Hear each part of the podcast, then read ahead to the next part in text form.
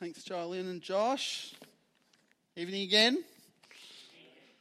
I um, did my first Christmas cracker today. And believe it or not, it came out with a relevant joke for tonight. And you won't get it till the very end because they're never funny. But what did the Christmas tree say to the ornament? Quit hanging around. Not funny now, but later you'll go, ah, I'll leave that with you.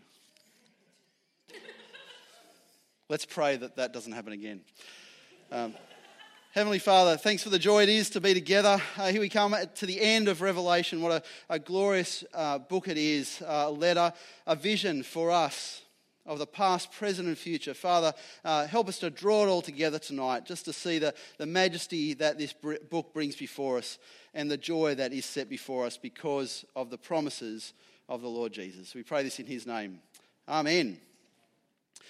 Well, so far, no one has named this painting. It's one of my favourite paintings. I've told this story before, so you should know it. Anyone know the name of that painting?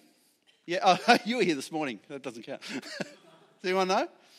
It is, I think, uh, in 2017, it was the most expensive painting ever sold at auction. Uh, Leonardo da Vinci's Salvator Mundi, which means, uh, I'll put it back there because it's stark difference. You see that? um, Savior of the world, it means. Savior of the world. It sold in 2017 for 450 million US dollars. It was a record at the time, I know. Expensive. Uh, it once belonged to King Charles I of England, who was uh, beheaded, and when he died, uh, was killed, they sold this. this um, I'll put it back again because it's much nicer.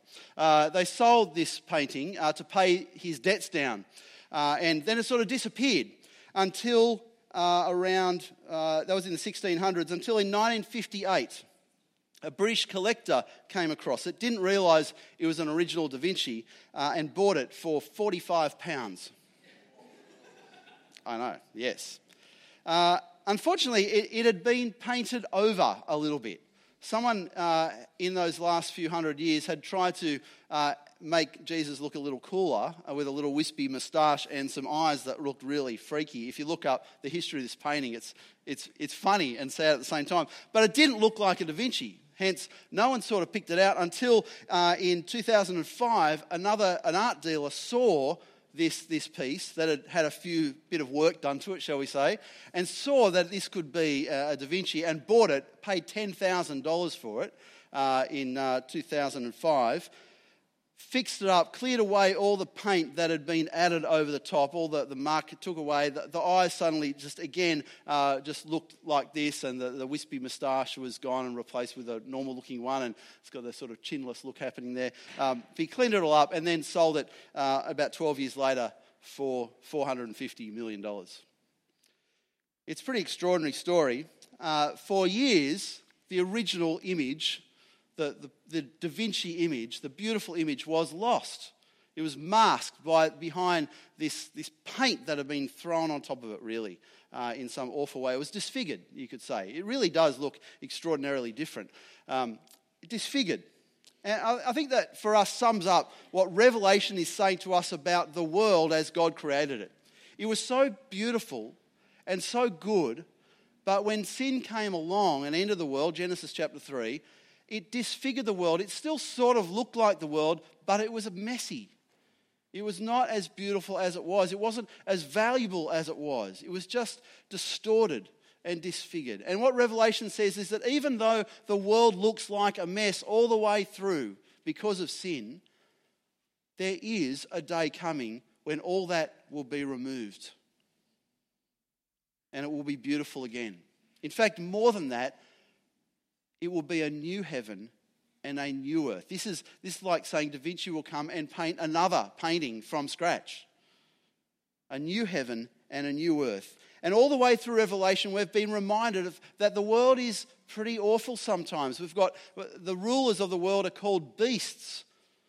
Satan's work is, is, as a dragon that is, is fierce, frightening. The last few chapters are, are quite frightening. But all through it, Revelation reminds us that Jesus is Lord and that a new creation, a new heaven, and a new earth is coming. And it will once again be beautiful as God's original masterpiece was.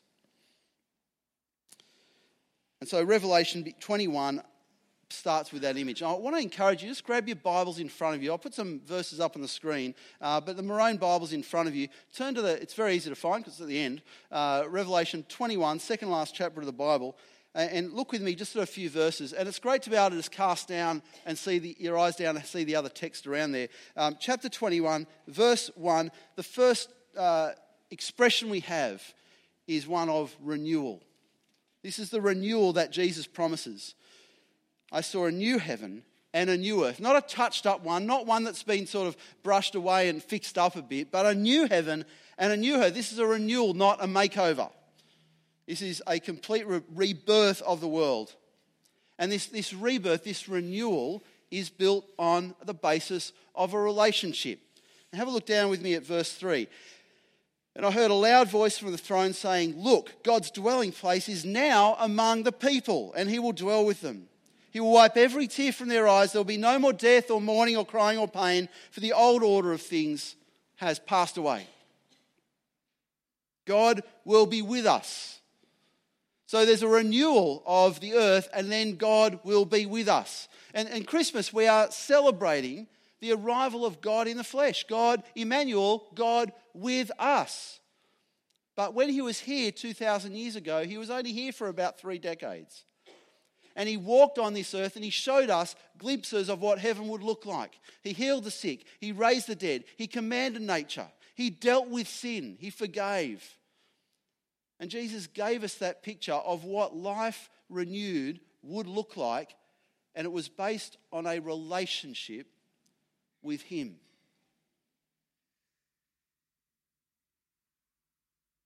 When Jesus returns, He will bring that relationship, that full and beautiful relationship with Him, to fruition. We'll see it all. And then in verse 9, you'll see John is taken up by the angel and he's shown what heaven looks like. And, and how is heaven expressed in a relationship? He's shown the bride, the wife of the Lamb. Who are they? Well, the Lamb is Jesus. Who is Jesus' bride? It's the church. It's you and me. It's us. That's the relationship picture that we're given.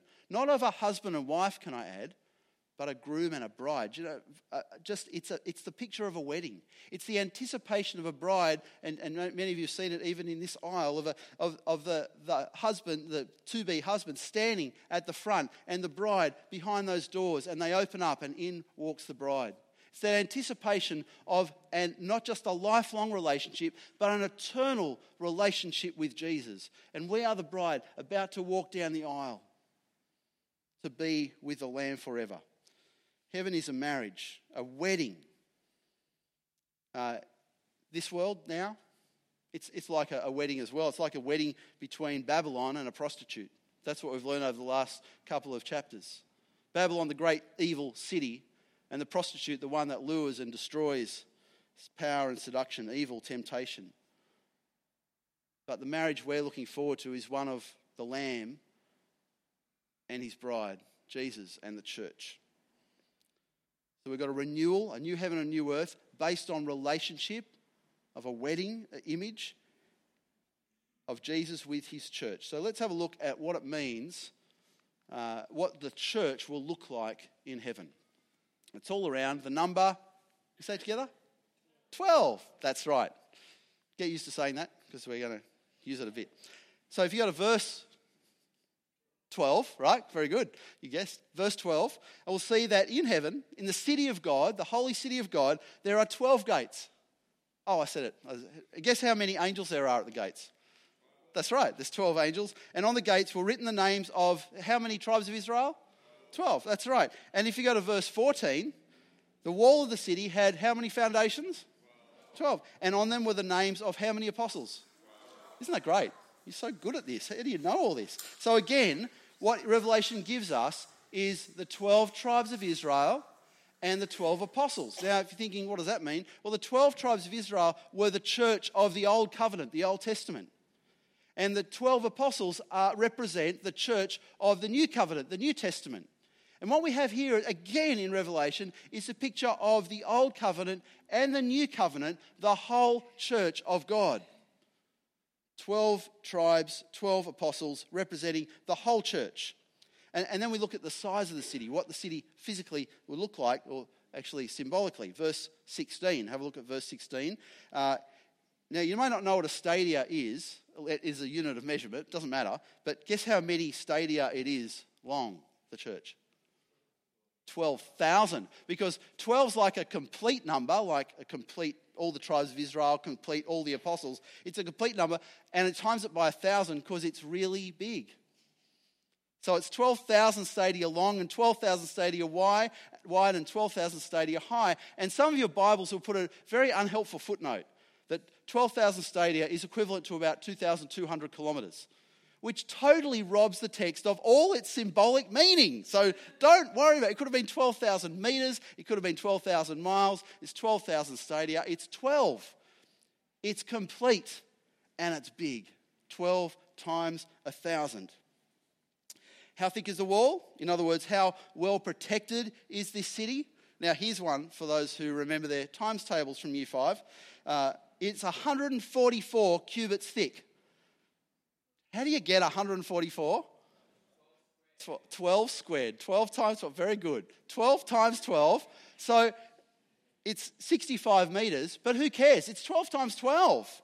It's 144. That's really thick, by the way. Uh, and how big is this heavenly church? Well, it's about a, thousand churches high, a thousand times 12 stadia high, a thousand churches wide, a thousand churches long. It's church times church thick. That's how thick it is. That's how protected it is. And how many windows does it have? We're not told, but I reckon you could guess. That's right. Yeah, it may, it doesn't, doesn't really say. But I counted the windows in this place. The main windows in this, there's actually 13 I found, and 14 up there. So, you know, we're like more than church. So, so much more. Uh, how many people attend this church? How many people are in? Now, we know this number because it appeared early, but how many people are in this church? Well, I'll give you a hint. It's church times church times a thousand.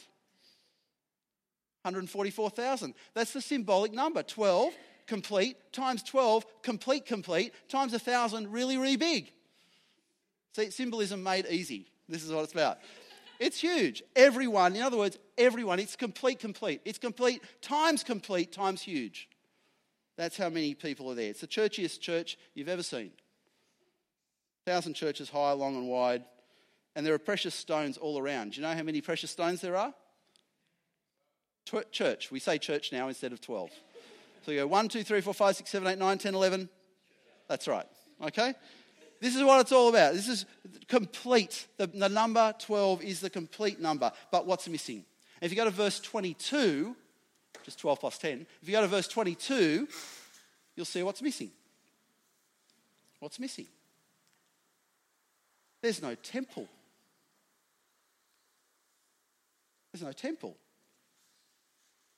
Where's the temple? The temple was a place in, inside the temple, they would have the area that was nine metres by nine metres by nine metres where they would meet face to face, or the priest would meet with God. And then the Holy of Holies. There's no temple. Where do you meet with God? They said there's no temple because the Father is there for us, face to face. We don't need to go somewhere special. He's in the church, which is 12,000 stadia long, wide, and high. He's there. There's no place in heaven to go and meet God because He's there, always. And the only other people who are there are those whose names are written in the book of life. They are the only ones that will enter the heavenly realm. This is a perfect and eternal marriage for the people of God.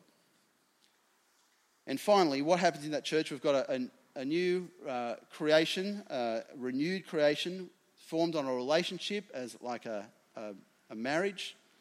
It's based on the church in heaven. And thirdly, what happens in heaven? What happens there? Healing happens.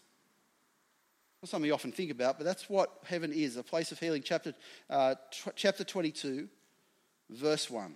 Let's go to that. The angel showed me the river of the water of life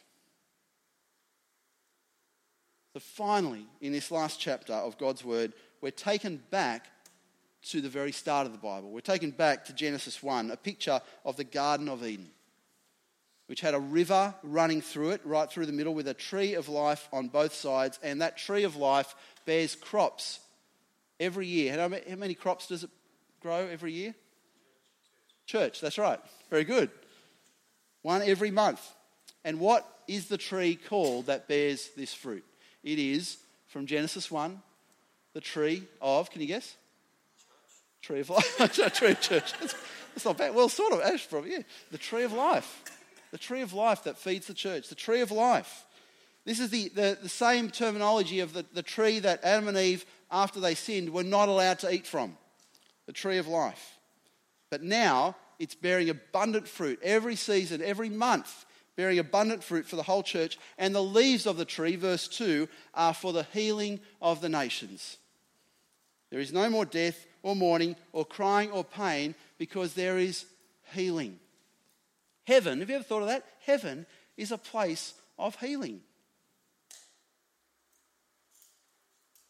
And this tree of life, well, here's my, my favourite part of the whole passage. The tree of life, the tree word, tree, that's used here is not the word you would use for a normal tree. Like, look at that nice green tree with branches coming up. The, the, the Greek word for tree in that situation is dendron, right? That would be a living, life, lifey tree with green leaves.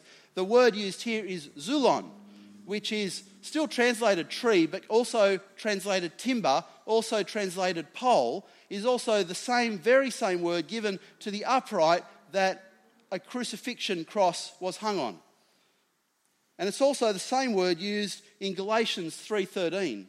And you can also find some references in Peter as well. But let me read this verse because this, this is one of the two verses that really brings all this together because it uses the same word here for tree that Revelation does. Revela- uh, Galatians chapter 3, verse 13. Christ redeemed us, brought us back from the curse of the law by becoming a curse for us. For it is written, Cursed is everyone who is hung on a pole slash tree slash cross. It's the same word. Hasn't used, used the, the normal word for tree, specifically has used that word because the tree of life in heaven is the cross of Jesus. The one that removes the curse is the cross of Jesus. In Genesis 1, we had the, the beautiful tree of life Adam and Eve cut off from it.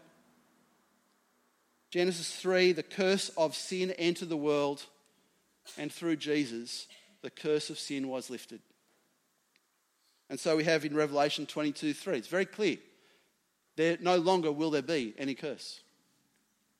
It's not coincidence, it's all tying the language together of Genesis 1 to 3, Galatians, uh, other references right here. The curse from Genesis 3 is gone. This is true renewal. This is a time and a place for healing.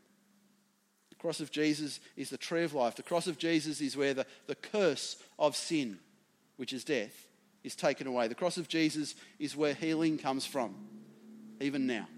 It's where healing begins and where healing comes from. The most important healing. It's a healing from sin. This is the only healing that can bring us into the new Garden of Eden, a renewed creation. The only healing that can restore our world is the healing that removes the curse.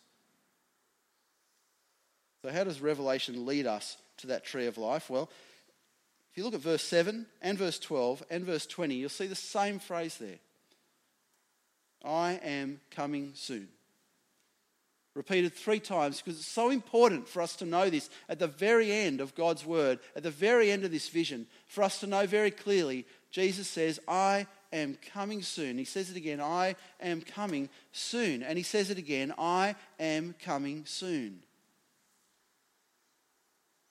Now that's great to know, but we need this to go with it, verse 17, because to go with that, I am coming soon, Jesus offers an invitation.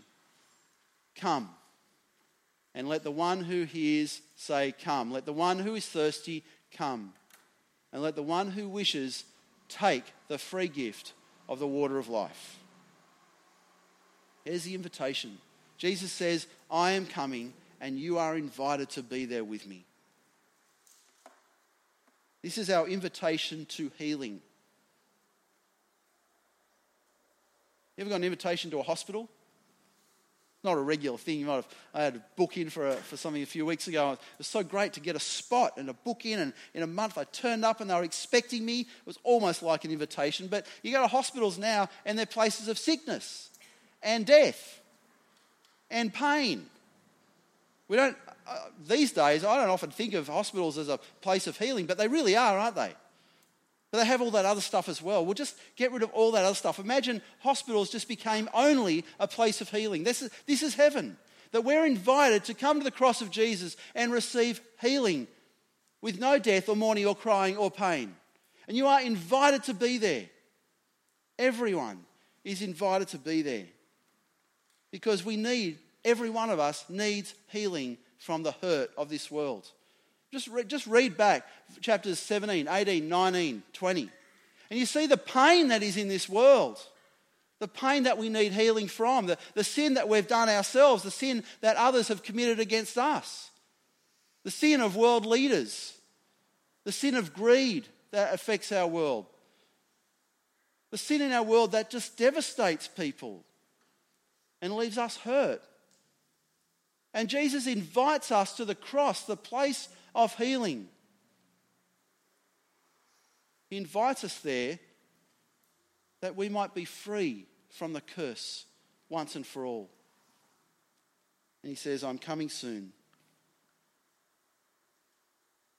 I don't know how you're going to walk away from Revelation. You sort of think the end of the chapters, you hear it, hear it read in, in funerals and at weddings, and you know, it really great, exciting sort of places. It's just such a good image of heaven. And it's one thing to walk away thinking, oh, Revelation's so great, it finishes so well, what a high. But really, we need to walk away saying, Revelation leads us, like every book of the Bible, back to the cross of Jesus.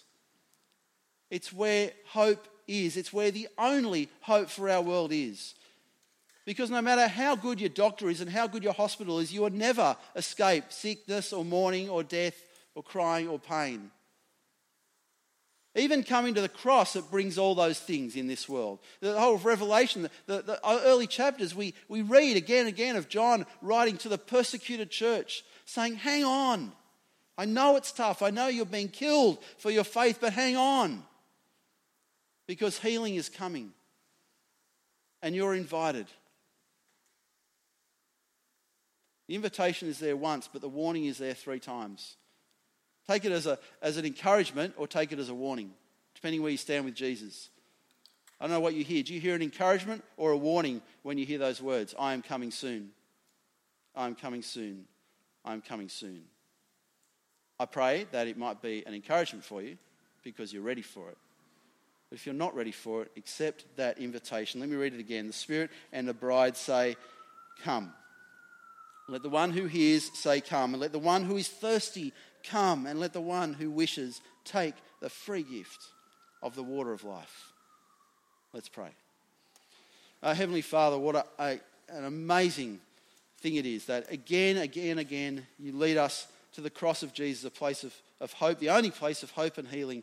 Uh, we pray, Father, that you would remind us this Christmas as we celebrate Jesus, his incarnation, God with us, becoming flesh, that we remember why that he did that so we could enter into a relationship with him before he returns to judge the earth, that we might receive eternal healing. Father, we just come before you now with, with uh, for those who don't, don't know Jesus yet, haven't accepted the invitation. Maybe we have friends, family uh, that are in that situation. They don't know. Lord, may, may they come to know him this Christmas personally. May they know the healing that comes at the cross of pain. The cross of death is a cross of resurrection and hope. Father, may you help us to bring that word to, to many more, that they also may know the healing that you offer. We pray this in Jesus' name. Amen.